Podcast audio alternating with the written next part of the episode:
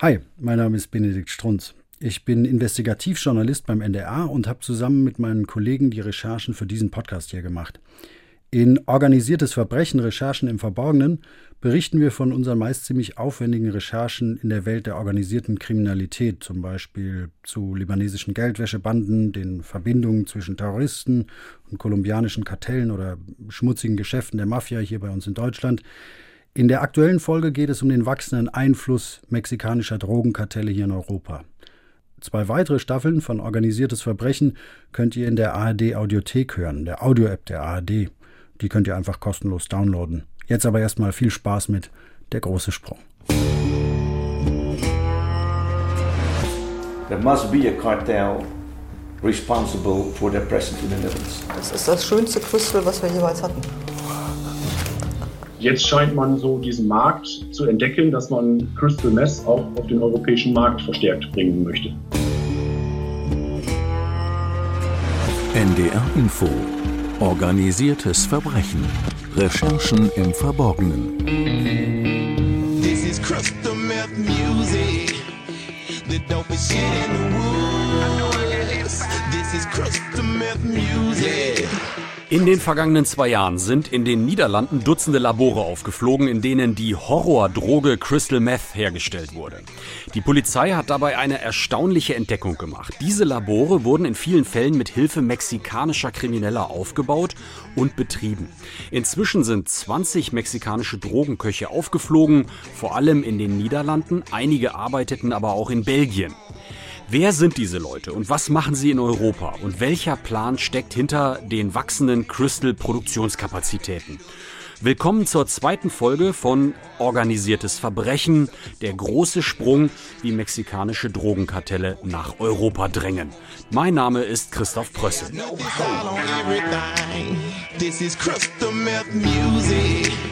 Ich begrüße bei mir im Studio Philipp Eckstein und Benedikt Strunz, die zu diesem Thema gemeinsam mit anderen Reporterinnen und Reportern recherchiert haben. Hallo.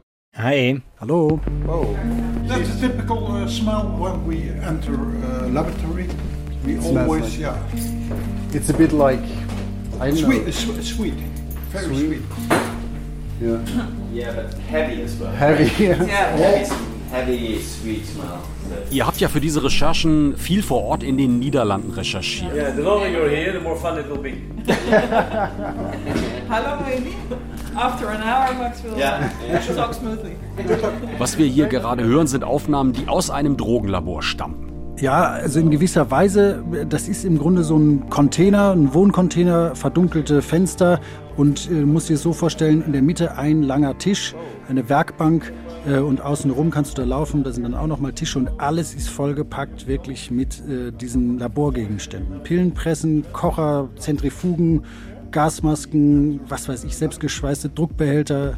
Äh, und in der Mitte vom Tisch, ganz witzig, liegen dann eben auch ähm, tütenweise Ecstasy-Tabletten.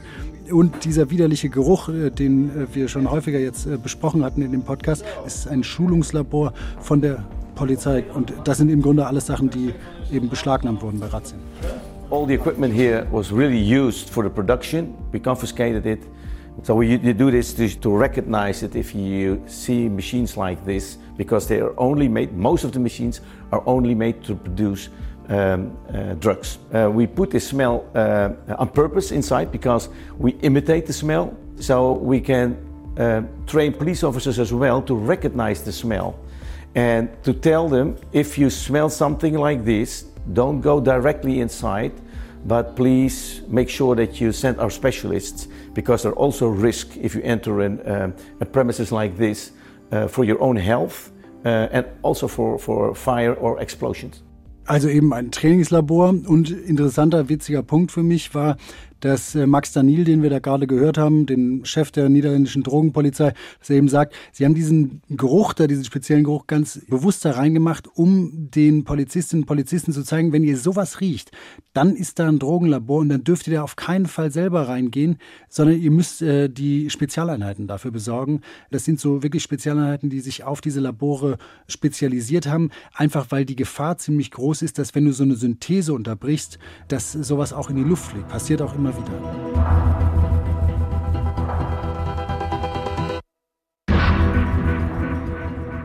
Lasst uns gleich nochmal gerne über das Labor reden. Im Vordergrund eurer Recherche in den Niederlanden stand ja zunächst mal ein ganz spezielles Drogenlabor, das auf einem Schiff untergebracht war, eingebaut war. In der letzten Folge des Podcasts haben wir hier darüber gesprochen, wie ihr euch zunächst mal dieses Schiff vor Ort angeschaut habt, wie ihr mit unterschiedlichen Quellen darüber gesprochen habt. Was war dabei eigentlich euer konkretes Ziel? Man springt ja so ein bisschen bei so einer Recherche hin und her. Also man schaut sich Einzelfälle an, die dann auch sehr konkret, im besten Fall, um auch so ein paar Hypothesen aufstellen zu können. Natürlich braucht man aber auch so einen Grobüberblick. Das heißt, man schaut, ist das jetzt wirklich ähm, ein relevantes Phänomen oder nicht. Da hatte ich ja auch in der ersten Folge berichtet, dass wir mal so eine Tabelle gemacht haben, einfach um zu sehen, äh, ist es äh, ein Einzelfall? Und dann haben wir relativ schnell festgestellt, nein, es ist äh, kein Einzelfall, sondern es scheint hier eine grundlegendere Entwicklung zu geben. Und was würdest du sagen, Philipp, war denn da so die wichtigste Erkenntnis? Ja, wir haben ja dann die Möglichkeit gehabt, uns tatsächlich auch zu diesem konkreten Fall jetzt bei dem Schiff einige Gerichtsunterlagen anzuschauen. Und da wurde eben nochmal deutlich, wie groß dieses Labor war, dass da so eine Art richtige Produktionsstraße eingerichtet wurde, dass es Luftreinigung gab, dass es große Mengen an Rohstoffen gab, alles ziemlich professionell war. Und äh, die Menschen, die dort eben die Drogen gekocht haben, hat mir ja auch schon berichtet, eben die aus Mexiko gekommen waren, die äh, haben dieses Labor betrieben. Es gab auch äh, eine Art Kommunikation zurück nach Mexiko und ähm, das war wirklich bedeutend und wirklich neu, weil ähm, vielleicht nochmal als Erinnerung, bislang hatte man es bei der Droge Crystal in Europa eher mit äh, ja so schrammeligen kleinen Drogenküchen zu tun in Osteuropa, wo eben auch Crystal von deutlich schlechterer Qualität beziehungsweise deutlich kleinere Kristalle einfach hergestellt wurden und die eben auch dann vor allem nur in Ostdeutschland im Osten äh, an der Grenze sichergestellt wurden. Und plötzlich hatte man das jetzt eben hier in den Niederlanden und damit auch äh, Nordrhein-Westfalen und so diese größeren Sicherstellungen dieser Droge. Was für mich noch total wichtig war, war dieser Punkt, dass diese Mexikaner dieses Labor tatsächlich gebaut haben. Also weißt du, ist ja das eine, ob du jetzt irgendwie Meth kochen kannst, das andere, ob du so ein Labor wirklich aufbauen kannst. Und da habe ich so gedacht, okay, ähm, also das sind jetzt auf gar keinen Fall irgendwie Leute gewesen, die durch Zufall dahin gekommen sind, sondern das müssen irgendwie Leute gewesen sein, die da wirklich ausgebildet sind in irgendeiner Weise. Das heißt, ihr habt euch dann schon auf die Spuren dieser Personen auch begeben. Wer sind die Hintermänner? Konntet ihr da was rausfinden? Ja, also wir konnten zunächst mal rausfinden, wie die äh, drei Köche, die da tätig waren, zwei Brüder und noch ein weiterer, wie sie hießen. Und es ist immer bei so einer Recherche so ein kleiner Durchbruch, wenn man dann tatsächlich die Namen hat, weil da kann man dann aufbauen und es geht dann doch relativ schnell weiter. In den sozialen Netzwerken, also konntet ihr die dann vielleicht dort sogar aufspüren? Also wirklich erstaunlich, wenn man sich mal auf die Suche macht, wie viele auch kriminelle soziale Netzwerke nutzen. Übrigens jetzt nicht nur in Mexiko, sondern auch in Deutschland. Da wird dann breit gepostet bei Instagram, bei Facebook. Das ist manchmal total bescheuert, weil sie sich natürlich damit selbst belasten. Das hat aber auch manchmal einen Grund, kann man zumindest annehmen, denn man signalisiert damit nach außen natürlich, wir sind mächtig, wir können uns das erlauben und man äh, rekrutiert im besten Fall auch Nachwuchs genau darüber. Das heißt, ein bisschen albern ist es manchmal, oft ist es angeben, manchmal hat es aber auch einen Grund. Jetzt bei uns, in unserem konkreten Fall, haben wir tatsächlich Facebook-Profile von diesen Drogenköchen finden können. Die geben da natürlich nicht an, ich bin Drogenkoch, aber sie geben eine ganze Menge andere Sachen an. Und so konnten wir sehen, dass sie aus Sinaloa stammen, einer Region in Mexiko, die ganz besonders bekannt ist eben für das Sinaloa-Kartell, was ja von Chapo Guzman angeführt wurde. Wir konnten auch sehen, dass einer der Köche in Culiacan, der Hauptstadt von Sinaloa, da ein technisches Studium absolviert hat. Das wurde angegeben und ähm, wahrscheinlich auch ein bisschen hilfreich, wenn man so ein Drogenlabor aufbauen möchte. Bevor wir gleich nochmal schauen, was die Facebook-Recherche noch so ergeben hat, lasst uns an dieser Stelle einmal kurz auf die Herkunftsregion dieser Männer gucken, auf Sinaloa. Der Bundesstaat liegt im Westen von Mexiko, hat ungefähr drei Millionen Einwohner. Hauptstadt ist Culiacan und Sinaloa ist eben die Hochburg des Sinaloa-Kartells, das ehemals von äh, Joaquin Guzman El Chapo angeführt wurde. Wie dort das Kräfteverhältnis zwischen dem Staat auf der einen Seite und der organisierten Kriminalität auf der anderen Seite ausfällt, also nur wenn wir diese Rollen jetzt mal so idealtypisch trennen wollen, sieht man ziemlich gut an folgender Geschichte. Der Boss des Kartells, El Chapo, wurde Anfang 2017 an die USA ausgeliefert. Er sitzt seitdem in einem Hochsicherheitsgefängnis im US-Bundesstaat Colorado. Zwei Jahre später wurde dann ein Sohn von El Chapo in Culiacan von Sicherheitskräften verhaftet und dann passierte Folgendes.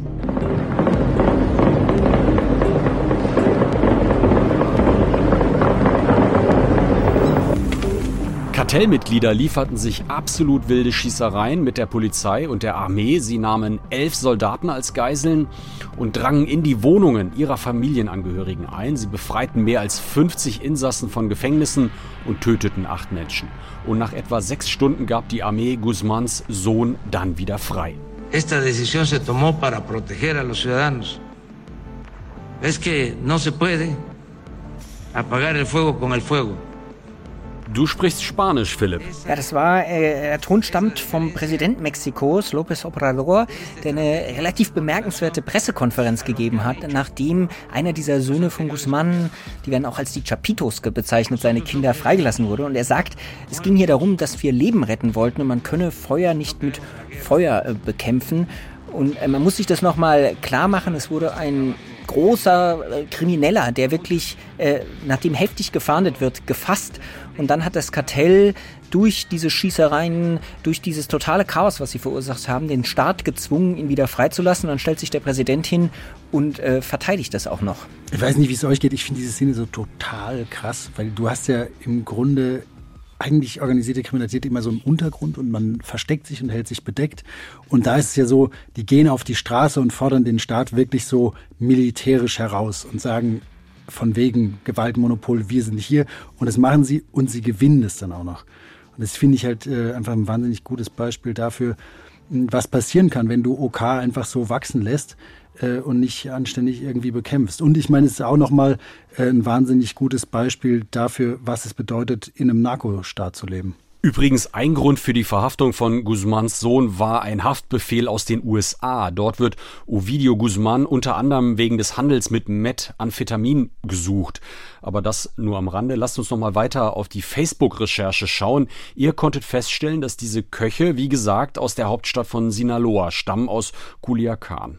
Genau, wir sind da auch auf ein paar ganz interessante Bilder gestoßen, um das vielleicht einmal deutlich zu machen. Wegen Corona auch sitzen wir hier in unterschiedlichen Studios, um gemeinsam uns zu unterhalten. Aber äh, ich glaube, Benedikt kann dir die Fotos einmal kurz zuschicken. Ja, hier sieht man einen Mann, der irgendwie locker die Pistole an der Hüfte trägt, weiße Griffe, ist schon auch irgendwie eine auffällige Pistole, ne? Das ist nicht so das normale Militär- oder Polizeigerät, was der da hat. Ja, diese Pistolengriffe, das ist ganz interessant. Das ist so ein bisschen so ein Erkennungszeichen auch unter den Kartellen. Also da wird viel Liebe und Aufwand reingesteckt und genau solche Bilder findet man dann auch in den sozialen Netzwerken viel, wo Leute eben genau mit solchen Griffen dann auch angeben. Ja, man muss dazu sagen, der Typ, den du jetzt meinst mit der Knarre im Revier, das ist einer der Köche. Mhm. Und das hier ist auch krass. So Maschinenpistole locker im Schoß liegen, ja, der sitzt im Auto oder so, ne? Mhm. Und man muss halt dazu sagen, auch noch eigentlich in Mexiko irre strenge Waffengesetze. Also ich glaube, wenn du die Leute jetzt so massiv im Freundeskreis hast, ist es auch nicht zufällig so, ja. Ja, das ist auch zumindest eine Erkenntnis dann für uns. Das ist alles nicht zufällig. Also man findet ja hier alle möglichen Bilder, wo auch mit dieser Kartell-Symbolik doch sehr deutlich gespielt wird. Und das war jetzt zumindest für uns in der Recherche neben den anderen Punkten, die wir ja schon hatten, einfach ein weiteres Indiz, ähm, dass diese Leute nicht ganz zufällig da waren und auch nicht äh, ohne das Wissen der Kartelle.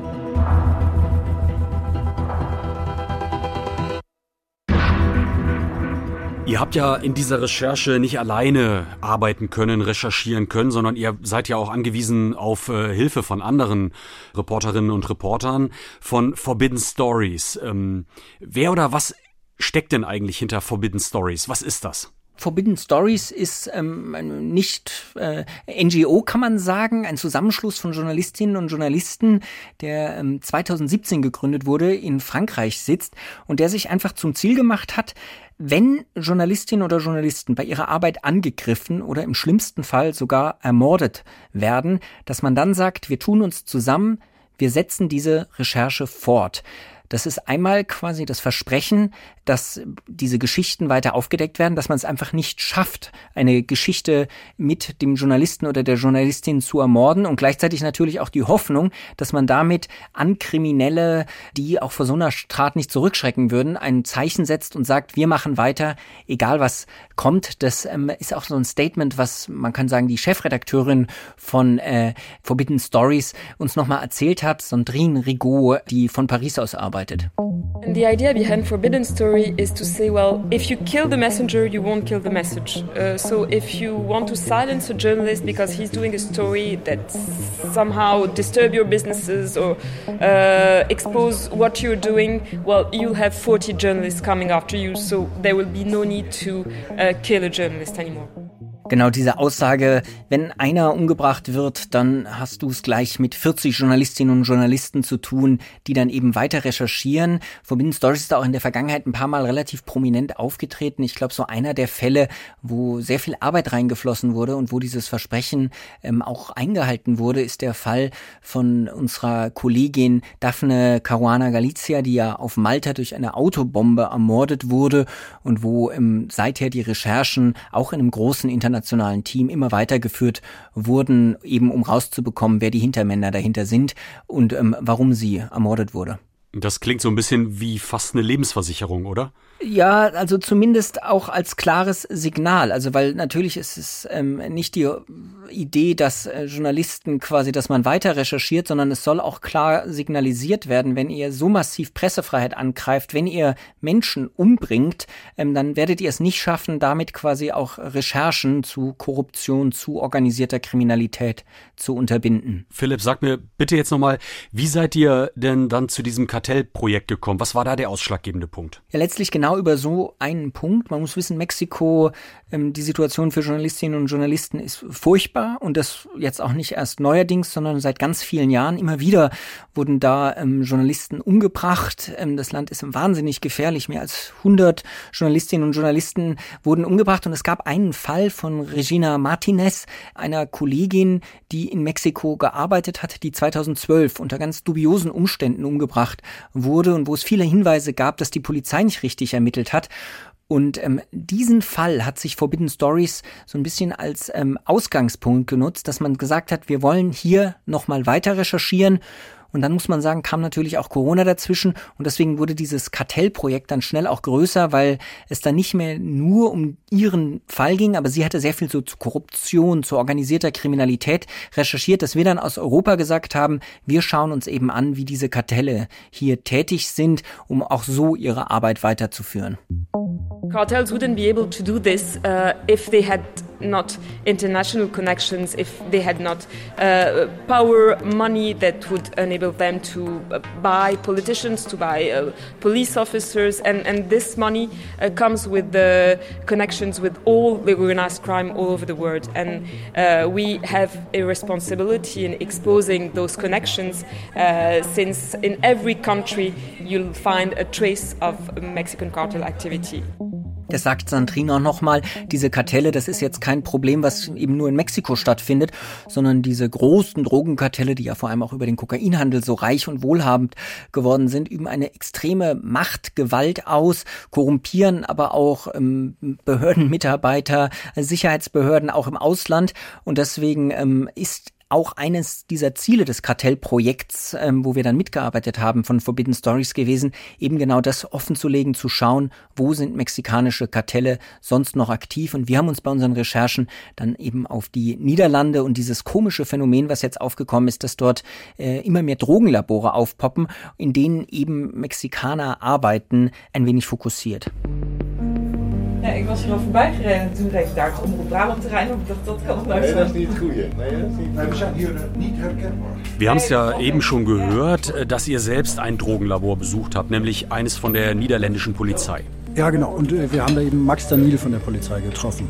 The Dutch criminals know a lot about making ecstasy and amphetamines, and they are experts in how to produce it from uh, chemicals that they import and how to export it to places where uh, they can sell it with a high profit. Daniel hat so einen ganz spannenden Punkt bei unserem Treffen angesprochen und ich glaube, der ist in Deutschland nicht so bekannt und auch in Gesamteuropa nicht. Und äh, das ist die Tatsache, dass die Niederlande wirklich Europas Drogenküche Nummer eins sind und zwar schon seit Jahren. Das hat Daniel da eben nochmal verdeutlicht und er hat gesagt, die Niederländer seien extrem gut darin, so Partydrogen herzustellen, also Ecstasy und Amphetamin. Amphetamin kennt man auch als Pep oder Speed. Und die niederländische Drogen-OK ist da, und das muss man sich einmal auf der Zunge zergehen lassen, Weltmarktführer. Also wirklich in diesem kleinen Land wird für die gesamte Welt werden da synthetische Drogen hergestellt. Und äh, dieses Zeug wird aus den Niederlanden dann eben natürlich auch verschifft in rauen Mengen. Und das ist so ein ganz, ganz wichtiger Punkt für äh, internationalen Drogenhandel in diesem ganz großen Bereich, dass es da eben schon etablierte Handelsrouten gibt. Methamphetamine is a lot more expensive than amphetamine, more than 10 times uh, more expensive than amphetamine. So it could make a good profit if you have a market for it. Now the market for the methamphetamine in Europe is relatively also small. It's uh, England and the Czech Republic and some small parts of the southern part of Deutschland, the, uh, the Bayerisch, uh, that area. But it's popular in, for instance, Australia. We have very good contacts between Dutch criminals and Australian criminals if it's about the export from ecstasy, MDMA, and amphetamines from the Netherlands to Australia Okay, also Meth wirft deutlich höhere Gewinne ab als zum Beispiel Speed und dafür braucht man natürlich auch einen Markt. Und den gibt es zum Beispiel in Australien, wohin die Holländer bislang eben ihre Partydrogen verkauft haben. Und da wäre es eben ziemlich interessant, diese bereits bestehende Lieferverbindung zwischen den Niederlanden und zum Beispiel Australien zu nutzen, über die bisher eben Ecstasy und sowas geschmuggelt wurde. Ganz genau. Also ein riesiger finanzieller Anreiz sozusagen. Lieferstrukturen bestehen auch, alles perfekt. Aber es gibt eben ein zentrales Problem. Die Niederländer können zwar ihre Partydrogen herstellen, ihnen fehlen aber die Kenntnisse, Methamphetamin herzustellen, Fachkräftemangel.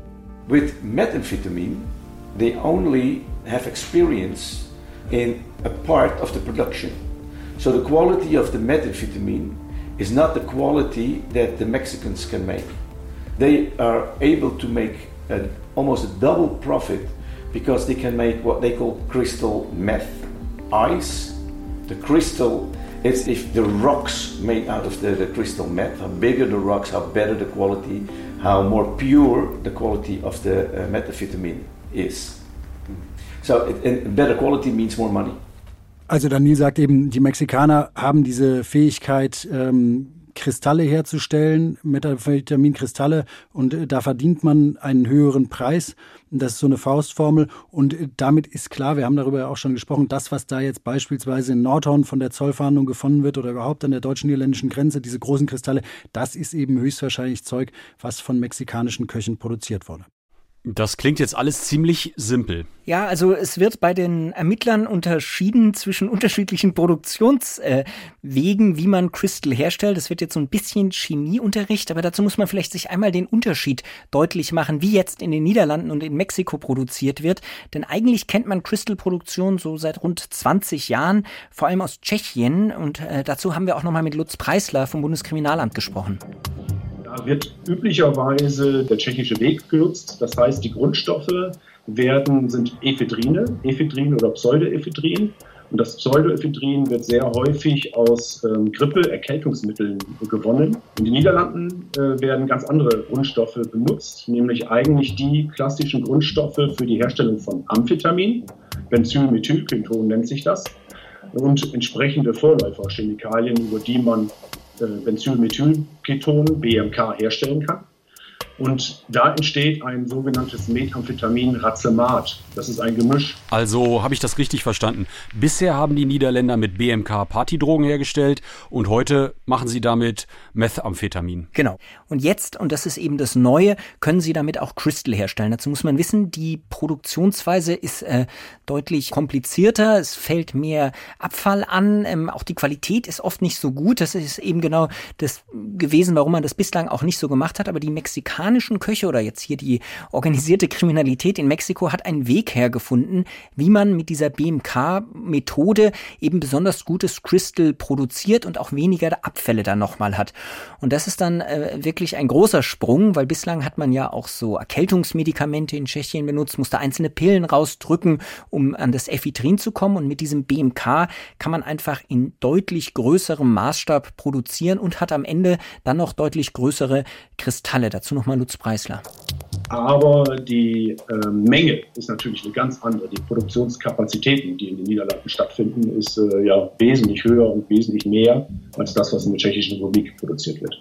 Also, ich fasse noch einmal zusammen. Die mexikanischen Drogenköche helfen dabei, die Drogenproduktion in den Niederlanden und Belgien von Partypillen auf Methamphetamin umzustellen. Sie können das besonders gut, weil sie gute Kristalle ziehen können. Und sie sind die Spezialisten, die dieses BMK-Kochverfahren anwenden können, richtig? Ja, völlig korrekt. Und äh, nur einmal am Rande, weil wir hier so einen Podcast zu OK machen. Du siehst halt an diesem Beispiel wahnsinnig gut, mit welcher Rationalität solche Prozesse dann im Grunde losgetreten werden. Du hast in den Niederlanden eine erhebliche Expertise im Drogenkochen. Du packst dann noch Expertise aus Mexiko dazu und schwupps hast du eben ein neues Endprodukt, äh, das sich mit deutlich mehr Gewinn verkaufen lässt, aber halt auch deutlich gefährlicher ist. Also es klingt so, als böte diese mexikanische bzw. holländische Variante Meth zu kochen für die organisierte Kriminalität tatsächlich viele Vorzüge. Ähm, für mich ist auch völlig klar, was das Interesse der holländischen Drogenbanden ist. Ich meine, kann man sich ja auch vorstellen, äh, da ist sowieso eine riesige Infrastruktur. Ihr habt das ja ganz gut beschrieben.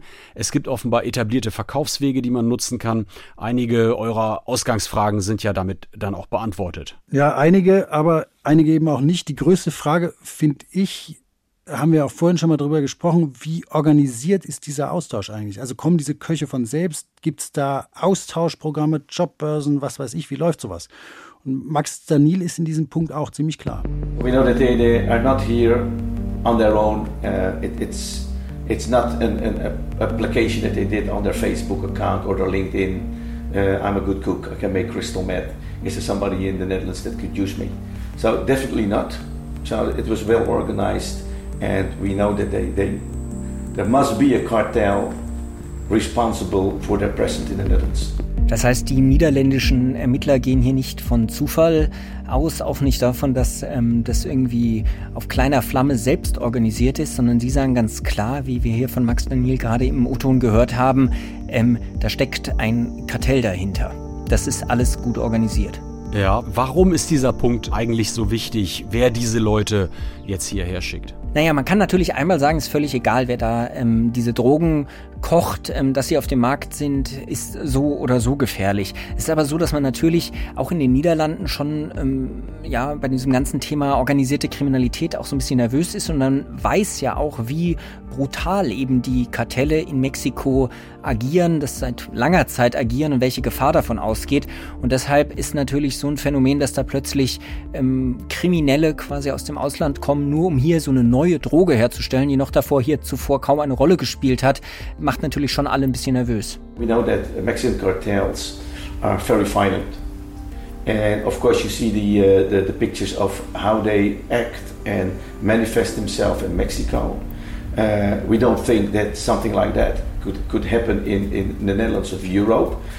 We don't want any kind of violence uh, here in the Netherlands imported from Mexico. Das heißt, er sagt hier auch nochmal ganz klar, wir wollen keine importierte Gewalt, ähm, was ja auch verständlich ist. Ähm, er sagt aber auch, das hört man dann häufig von Ermittlern auch in den Niederlanden, wir glauben nicht, dass wir jetzt so ohne weiteres zu einem Narco-State werden oder dass wir hier eine Situation haben werden wie in anderen Ländern, aber es ist natürlich trotzdem so ein bisschen während den Anfängen.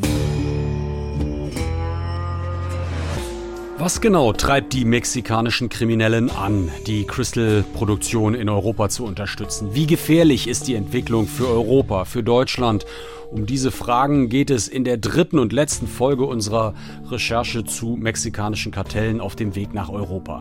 Dabei werden wir unter anderem mit dem stellvertretenden Direktor der Stiftung Wissenschaft und Politik, Günther Mayhold, über unsere Rechercheergebnisse sprechen und außerdem geht es hierum. Da war so ein Safe House und äh, gleich hinterm Eingang war dieser Müllsack und der war gefüllt, ich glaube, es waren ungefähr 15 Kilo Meth ja, um die Ergebnisse einer Vor-Ort-Recherche beim Sinaloa-Kartell. Würde mich freuen, wenn ihr wieder dabei seid. Benedikt Strunz waren hier im Studio und Philipp Eckstein. Mein Name ist Christoph Prössel. Tschüss. Danke fürs Zuhören. Ciao. Tschüss. Habt ihr Fragen, Anregungen, Kritik oder Wünsche, dann schreibt uns gerne an investigation.ndr.de. Regie Jürgen Kopp, Produktion Dennis Pfennig und Florian Teichmann.